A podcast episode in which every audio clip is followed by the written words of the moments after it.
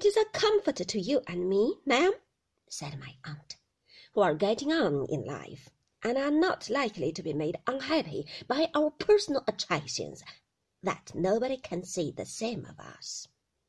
No doubt, returned Miss Murdstone, though I thought not with a very ready or gracious assent.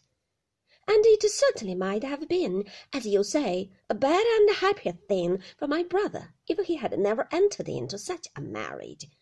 I have always been of that opinion. I have no doubt you have, said my aunt. Janet, ring the bell. My compliments to Mr. Dick, and beg him to come down. Until he came, my aunt sat perfectly upright and stiff, frowning at the wall. When he came, my aunt performed the ceremony of introduction. Mr. Dick, an old and intimate friend, on whose judgment, said my aunt, with emphasis, as an admonition to Mr. Dick, who was biting his forefinger and looking rather foolish. I rely. Mr. Dick took his finger out of his mouth on this hint, and stood among the group with a grave and attentive expression of face.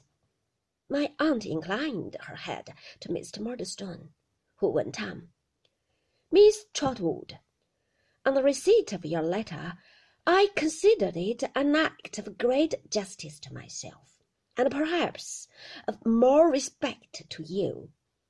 Thank you, said my aunt, still eyeing him keenly. You needn't mind me.